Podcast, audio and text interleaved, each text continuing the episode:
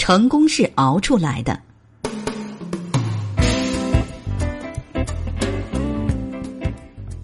成功的秘诀有千千万万。有人说，成功可以依赖背景，可以凭靠天赋，可以借助机遇。不错，成功可以有很多依靠。不过这些都不是成功的秘诀。其实，成功只需要一股熬劲儿。蝉在中国古代象征复活和永生，人们总把一个玉蝉放入死者口中，以求庇护和永生。由于人们认为蝉以露水为生，因此它又是纯洁的象征。古人常以蝉的高洁表现自己品行。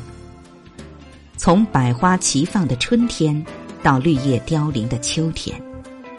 蝉一直不知疲倦的用轻快而舒畅的调子，不用任何中西乐器伴奏，为人们高唱一曲又一曲轻快的长歌，为大自然增添了浓厚的情谊。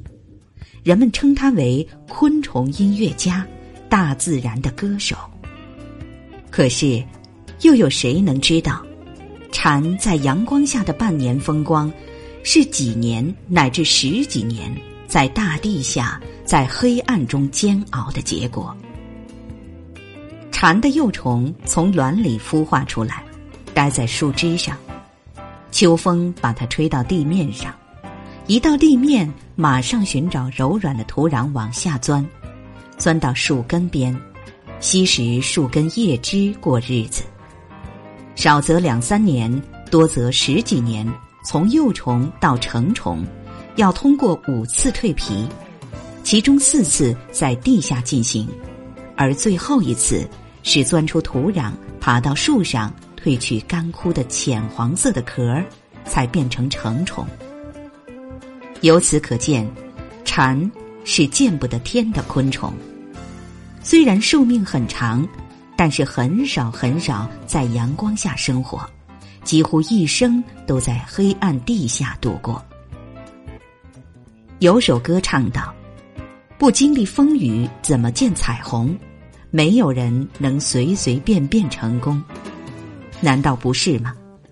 越王勾践三年卧薪尝胆，然后十年生聚，十年教养，最后才杀死吴王，报仇雪耻。李嘉诚做过茶仆，当过推销员。”在尝过世间百苦之后，才逐渐成为华人首富的。史泰龙经过一千七百多次的拒绝，才获得了当演员的机会，但他从此也一举成名。